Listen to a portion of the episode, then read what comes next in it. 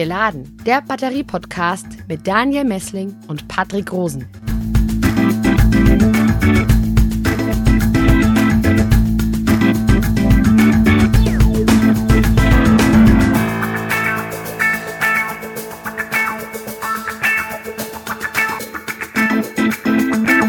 Hallo und herzlich willkommen zu einer neuen Folge von Geladen, dein Batterie-Podcast für Elektromobilität, Energiewende und Batterieforschung.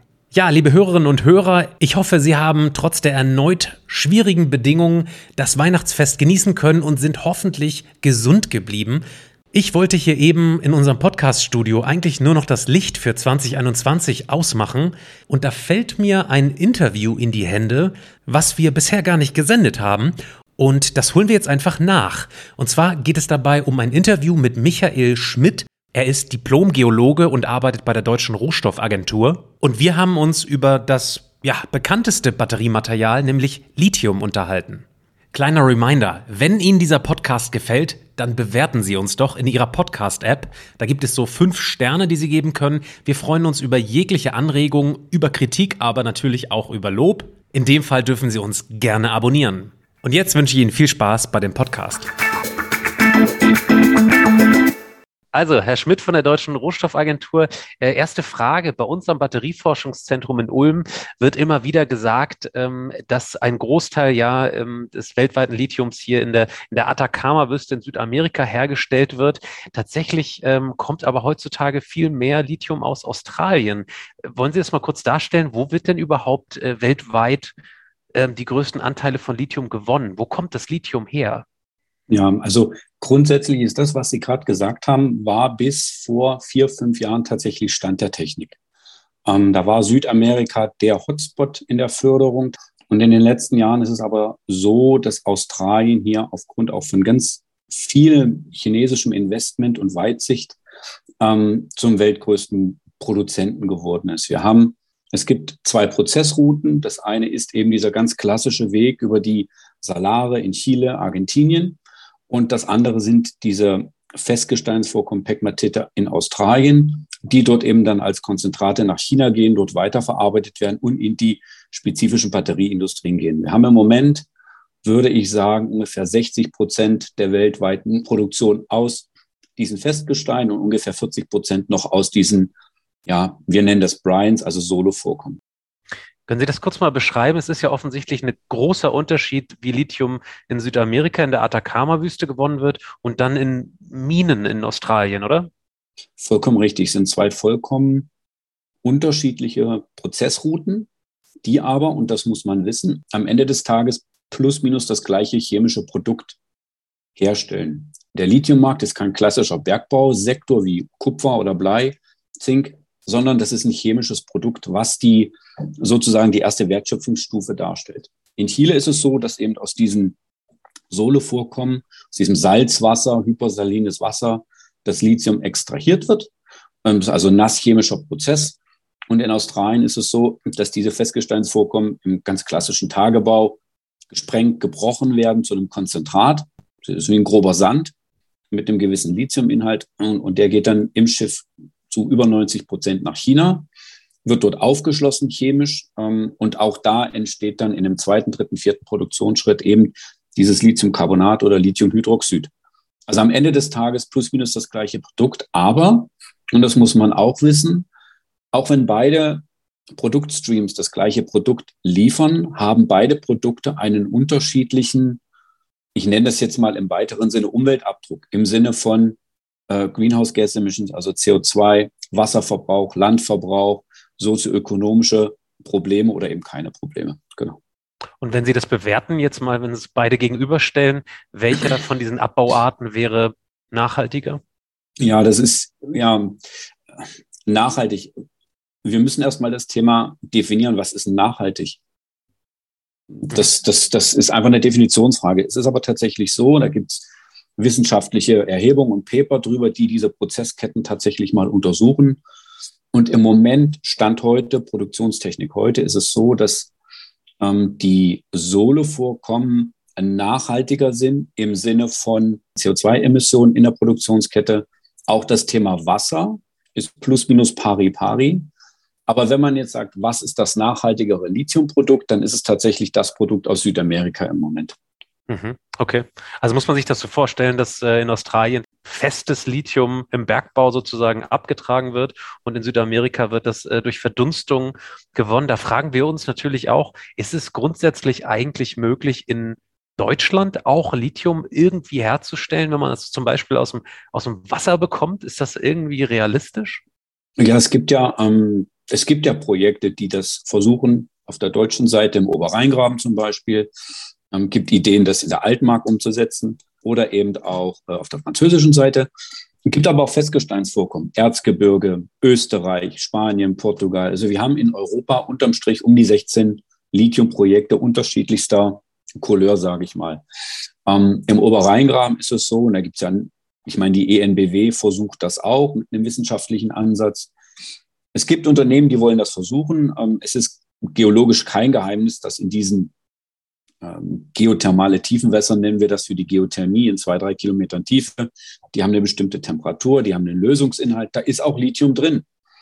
Ähm, und in Verbindung mit dieser Geothermie, was man ja machen möchte, im Sinne von einer nachhaltigen Energie- und Stromgewinnung, ähm, kann man überlegen, sollte man überlegen, das Lithium zu extrahieren, um es für eine lokale Industrie zur Verfügung zu stellen. Also ja, das Potenzial ist da. Es ist technisch mittlerweile auch machbar. Es hängt in seiner Umsetzung aber an dem Thema der Geothermie. Aber offensichtlich ist es ja so, und wenn man die Nachrichten verfolgt, es gibt ja, äh, es gab jetzt letzte Woche von VW die Ankündigung, dass sie sich ähm, versuchen abzusichern über dieses Projekt im Oberrheingraben. Umicore versucht das. Also da ist eine ganze Menge Bewegung und Dynamik drin, tatsächlich, ja. Im Oberrheingraben wäre es in der Theorie so, man hat ein, ein Geothermiekraftwerk, und nachdem man Strom und, und, und Wärme gewonnen hat, in diesem Wasser, was man theoretisch wieder nach unten verpresst, ist noch Lithium enthalten.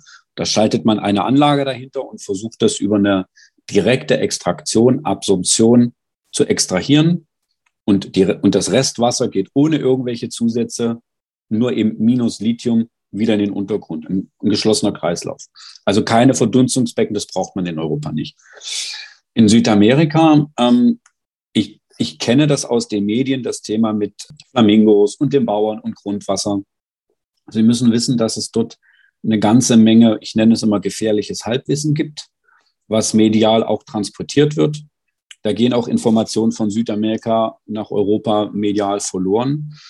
Ähm, die Firmen sind mittlerweile sehr, sehr transparent in Chile und auch in Argentinien. Die Regierungen haben das auf dem Schirm. Es gibt dort Gesetze, die eingehalten werden müssen. Und ich kann nur empfehlen, sich das tatsächlich mal anzuschauen bei diesen beiden Unternehmen in Chile. Die sind mittlerweile so transparent, dass Sie sich dort auf den Webseiten ein, ein Real-Time-Monitoring anschauen können, was da wo wie passiert. Mhm.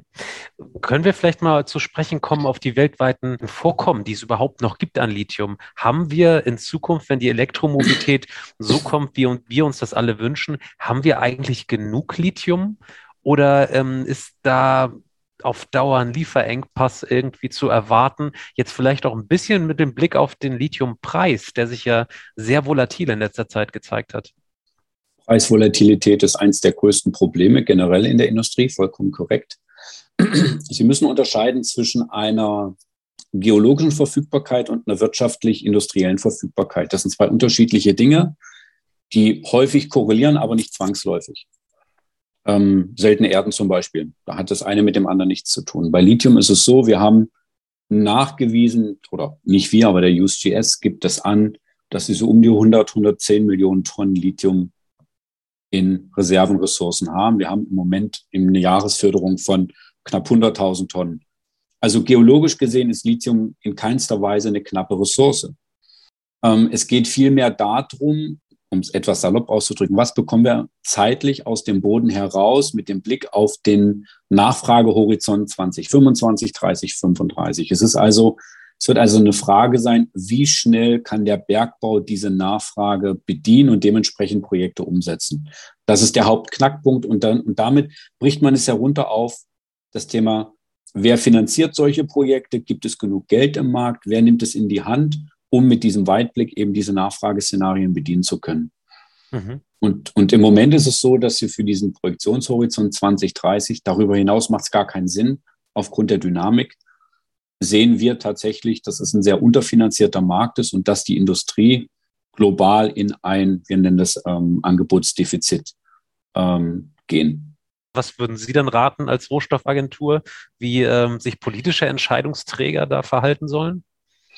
Ja, Politik, ähm, ich, das ist keine Aufgabe der Politik. Ähm, das ist ganz klar die Aufgabe der, der Industrie, der Wirtschaft, wenn man in diesem, in so einer Industrie tätig ist, wenn man in so einem Markt partizipieren möchte, dann muss man sich entsprechend ausrichten. Und wir reden dann immer von einer ähm, Versorgungsdiversifizierung, also dass man sich eben nicht nur auf einen Lieferanten verlässt, sondern mit einem Weitblick ähm, an seine Lieferanten herantritt, um seine Unternehmensvision langfristig absichern zu können. Und das, das passiert mittlerweile auch. Und wir sehen auch, dass die Industrie von einer reinen ähm, Supply Chain äh, getriebenen ähm, ja, Sichtweise ein Stück weit zurückgehen und eben Lieferverträge direkt schließen mit ähm, Batterieherstellern, Zulieferindustrien und in dem Fall von VW jetzt über einen direkten Offtake zum Beispiel mit dieser Vulkan Energy äh, im, im Oberrheingraben. Und das machen andere auch mittlerweile. Mhm. Also das wäre so die Empfehlung, mit,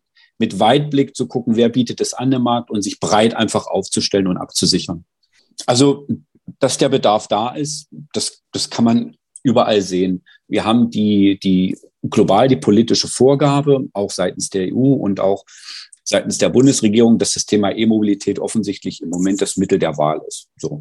Und damit ist absehbar, was wir an Technologie brauchen. Und sie benötigen unabhängig davon, ähm, welche Batterien wir einsetzen, die basieren schlussendlich im Moment alle auf Lithium-Ionen-Technologie. Und das bedeutet für die Lithiumindustrie, da ist absehbar, was wir brauchen in 15, 15 Jahren. Das ist das eine. Das andere ist, wir sind in Deutschland und in Europa im Moment beinahe zu 100 Prozent importabhängig. Das bedeutet, wir müssen gute Kontakte in die, in die Supply Chain haben. Und das sind im Moment Australien und Südamerika. Das werden auch die beiden Hauptlieferländer bleiben oder Regionen bleiben. Aber ich habe ja gesagt, wir haben in Europa um die 16 Projekte und wir brauchen die alle. Mhm. Wir brauchen die tatsächlich alle, um auch die deutsche und auch die europäische Industrie ein Stück weit unabhängiger zu machen. Nur um das mal mit zwei Zahlen zu untermauern, wie wichtig das wäre. Wir haben einen prognostizierten Bedarf im Jahr 2030 in Europa an Zellfertigungskapazität von um die 1000 Gigawattstunden. Das bedeutet um die 100.000 Tonnen Lithium. Weltweit werden im Moment ungefähr 80.000 Tonnen pro Jahr gefördert. Das bedeutet, dass wir in plus minus acht Jahren 120 Prozent der aktuellen Jahresglobalförderung benötigen. Daran kann man erkennen, wie, A, wie eng das Ganze ist ähm, und dass da eben etwas passieren muss. Und ähm, deswegen sollten wir schauen, auch im Sinne von, wir wollen das als Kreislaufwirtschaft haben, es soll eine nachhaltige E-Mobilität sein, sollten wir Rohstoffpotenziale in Deutschland und auch in Europa ins Auge fassen und nutzen. Und bei den hohen Preisen, die wir jetzt haben, von über 30.000 Dollar die Tonne, sind diese Projekte auch wirtschaftlich umsetzbar. Und sie haben eine Daseinsberechtigung und wir benötigen sie tatsächlich. Mhm. In der, in der Batterieforschung geht man ja eigentlich davon aus, dass die, der Preis für Batterien, für Lithium-Ionen-Batterien noch kontinuierlich in den nächsten Jahren fällt. Jetzt mal eine, eine rein subjektive Einschätzung von Ihnen. Äh, glauben Sie daran, dass dieser Lithiumpreis dann sozusagen adäquat dazu auch noch weiter jetzt fallen wird oder bewegen wir uns da auf einem wachsenden oder, oder steigenden Niveau? Das ist keine Glaubensfrage, das ist einfach, es ist vor ein paar Jahren hat man diese, diese magische Zahl 100 Dollar pro Kilowattstunde Kosten in den Raum geworfen. Diese Zahl ist vollkommen random. Das hätte auch 80 oder 120 sein können. Das war der Wert, von dem die Industrie ausgegangen ist. Ab da ist E-Mobilität ähm, en par mit, mit äh, Verbrennungstechnologie. Ich kenne Prognosen, die sagen, man geht, wir schaffen irgendwann 50 Dollar pro Kilowattstunde. Tatsächlich ist es so, dass im Moment 60 bis 70 Prozent der Zellkosten aus dem Rohstoffbereich kommen, Kathode. Wir sehen bei allen Batterierohstoffen Höchstpreise im Moment, die potenziell auch nicht dramatisch fallen können, weil diese Marktdynamik und Entwicklung so da ist. Und es ist de facto so, dass wir aktuell wieder steigende Preise haben. Wir waren relativ nah dran an den 100, 110. Wir sind jetzt wieder bei 125, je nachdem, wo man nachliest. Also eher eine umgekehrte Tendenz. Und der Preistreiber sind eben die Rohstoffe in den Batteriezellen. Also nein, das kann ich mir, es macht für mich im Moment wenig Sinn und es kommt noch etwas hinzu. Die Industrie funktioniert ja so, dass von oben der Preisdruck immer eine Stufe weiter nach unten gegeben wird. Das bedeutet, derjenige, der die Zelle verwendet, Elektronikkonzern, ein Autokonzern, was, wer auch immer, ähm, wird den Druck in seine Supply Chain abgeben. Das, das bedeutet, der Preisdruck landet als erstes beim Zellfertiger, dann geht er zum Kathodenhersteller und schlussendlich landet der Preisdruck im Bergbausektor, der ja bis 2030, 2040 extrem große und hohe Mengen dieser Rohstoffe zur Verfügung stellen soll, das auch noch nachhaltig tun soll, aber natürlich mit diesem Preisdruck konfrontiert ist. Das bedeutet, das, das, das ist ein Dilemma, das, das beißt sich ein Stück weit. Und von daher glaube ich nicht, dass wir da noch dramatisch fallende Zellkosten sehen werden, außer irgendjemand erfindet eine Superzelle, die ähm, im Endeffekt alles auf den Kopf stellt. Ja, das geben wir gerne mal an Herrn Fichtner weiter. Letzte Frage an Sie, Herr Schmidt. Mhm. Versprechen Sie sich dann über eine Kreislaufwirtschaft eine, eine erfolgreiches Recycling von Lithium? Ähm, ganz spannende Frage. Im Moment ist es ökonomisch und ökologisch nicht, noch nicht darstellbar. Es ist einfach noch kein Business Case. Wir haben auch die Rücklaufmengen tatsächlich noch nicht. Und auch das haben wir durchgerechnet mit den Kollegen. Und wir könnten im Jahr 2030 in Europa bei diesem Szenario, was ich Ihnen genannt hatte, von diesen 1000 Gigawattstunden Bedarf, also diese 100.000 Tonnen, zwischen 6 und 25 Prozent aus einem Recycling decken. Und das wird auch kommen und kommen müssen, weil ja die EU das auch als mandatory ansieht und ab 2030 einen Lithiuminhalt von 4 Prozent vorgibt und ab 2035 10 Prozent. Da ist also auch eine Industrie im Entstehen. Das muss auch so sein. Und es darf nicht passieren, dass E-Fahrzeuge, Batterien, wenn sie am Ende ihres Lebenszykluses sind, das Land oder den Kontinent verlassen. Die Rohstoffe, die wir hier einsetzen in Autos, die müssen hier bleiben, um in den Kreislauf zurückgeführt zu werden. Super spannend. Also vielen Dank ja. für diesen Einblick. Das Einzige, was ich jetzt ähm, mich noch ein bisschen interessieren würde, ist der Handel mit Lithium. Wer sind da die großen Player? Das sind ja nicht irgendwie die Automobilhersteller selbst. Wer hat da sozusagen die, die Schirmherrschaft? Also es werden hauptsächlich wird gehandelt Lithiumcarbonat und Lithiumhydroxid. Hydroxid eher weniger, weil das im Moment noch ein Category 6 Chemical ist. Also das hat Sicherheitsaspekte und es ist auch nicht so gut langzeitstabil, was Wasser zieht. Also lieber eher Carbonat. Und es sind tatsächlich dadurch, dass das die beiden Produkte sind, die als erstes entstehen und in die Wertschöpfung gehen, sind es schlussendlich die Länder, die diese Produkte herstellen. Also Südamerika, Chile und Argentinien sind die Exportnationen. Und auf der anderen Seite China, weil die Chinesen ja das Konzentrat aus Australien importieren und dann dieses Produkt herstellen für den Eigenverbrauch und das, was sie nicht brauchen, exportieren sie. Also das sind so die, sind vier, fünf Lieferländer, die so ein bisschen was machen, die USA noch, aber ansonsten war es das. Die Industrie, die es produziert, exportiert es auch.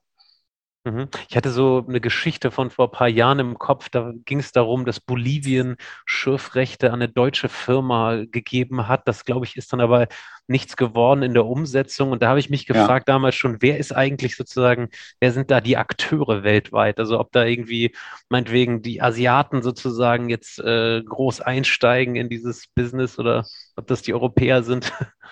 Naja, das, das, das Thema mit den Asiaten ist einfach, die Chinesen haben keine sehr guten eigenen ähm, Lithium-Vorkommen. Also die sind nicht wirklich cost-competitive. Das heißt, die sind aufgrund auch ihrer, ihrer, ihrer Nachfrageseite als, als Weltproduzent natürlich auch extrem auf Importe angewiesen und dementsprechend auch überall global unterwegs und kaufen Projekte. Also sie haben jetzt eins in Argentinien gekauft für eine Milliarde, eins in Afrika im Kongo gekauft. Da, wo wir nicht hingehen, gehen die Chinesen. Ja, vielen Dank, Herr Schmidt, für diese Ausführungen. Liebe Hörerinnen und Hörer, das war's jetzt aber endgültig mit 2021. Wir hören uns im nächsten Jahr wieder. Wenn Sie mögen, wenn Sie bis dahin Fragen haben, auch an Herrn Schmidt, dann senden Sie uns das doch bitte zu, diese Fragen. Ähm, und zwar an patrick.rosen.kit.edu oder an Daniel, der heute leider nicht hier sein konnte, an daniel.messling.kit.edu. Oder natürlich an unsere Twitter-Kanäle at helmholtz-ulm oder at clusterpolis. Vielen lieben Dank, Herr Schmidt. Ich wette, wir hören Sie oder Ihre Kollegen oder beide äh, in irgendeiner Form nächstes Jahr hier im Geladen Podcast wieder. Liebe Zuhörerinnen und Zuhörer, alles Gute für nächstes Jahr. Bis bald.